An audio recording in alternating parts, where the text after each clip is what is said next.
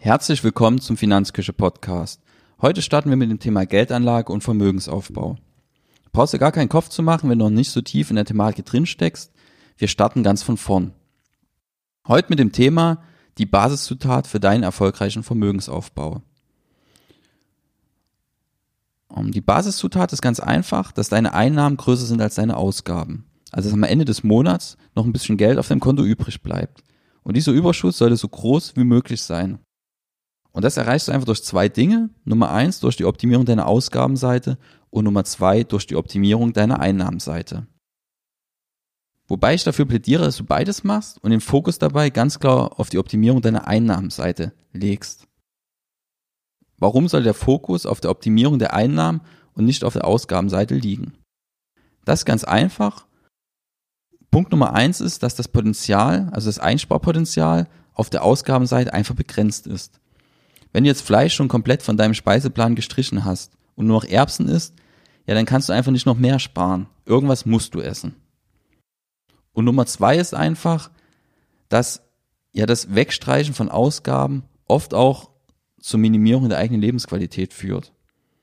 Und da sollte man sich immer fragen, dass wenn man durch das Weglassen einer Ausgabe selber unglücklicher wird, ob es das einem wert ist, ob die Einsparung quasi diesen Verlust an Lebensqualität wieder wettmacht. Wenn das nicht der Fall ist, dann solltest du auf die Einsparung verzichten.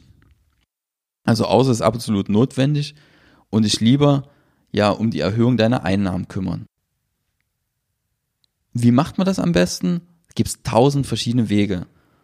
Muss man einfach nur mal in viele verschiedene Richtungen denken. Also Stichworte sind hier Überstunden, Weiterbildungen.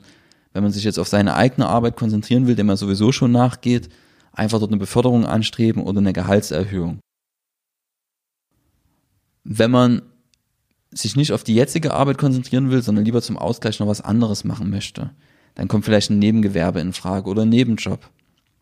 Dass man einfach aktiv wird und noch was anderes macht. Das ist jetzt vielleicht ein bisschen schwieriger, als jetzt einfach Ausgaben wegzustreichen, weil man bei der Einnahmenseite wirklich was machen muss. Man muss etwas unternehmen, um da Erfolge zu erzielen. Und man braucht vor allem auch so typisch deutsche Tugenden wie Fleiß, Geduld und Disziplin. Weil wenn man nicht dabei bleibt, dann bringt das alles nichts. Also ein Beispiel von mir. Ich habe anderthalb Jahre gebraucht, ehe ich durch Online-Marketing meine erste sinnvolle Kundenanfrage generiert habe. Da brauchst du einfach Ausdauer und Geduld. Und wenn du dann diesen Überschuss hast, wenn du einen ordentlichen Überschuss jeden Monat hast, dann musst du dann einfach auch, ja, machen. Einfach eine Geldanlage initiieren, einen eigenen Finanzplan festlegen und den dann ganz klar befolgen. Und das über Jahre und Jahrzehnte. Es ist auch gar nicht so wichtig, dass du die perfekte Geldanlage hast. Bei meinen Mandanten sehe ich immer wieder, gerade wenn es ältere Mandanten sind und die heute schon Vermögen haben, war der entscheidende Faktor, dass sie einfach über Jahre oder Jahrzehnte ihren Plan verfolgt haben.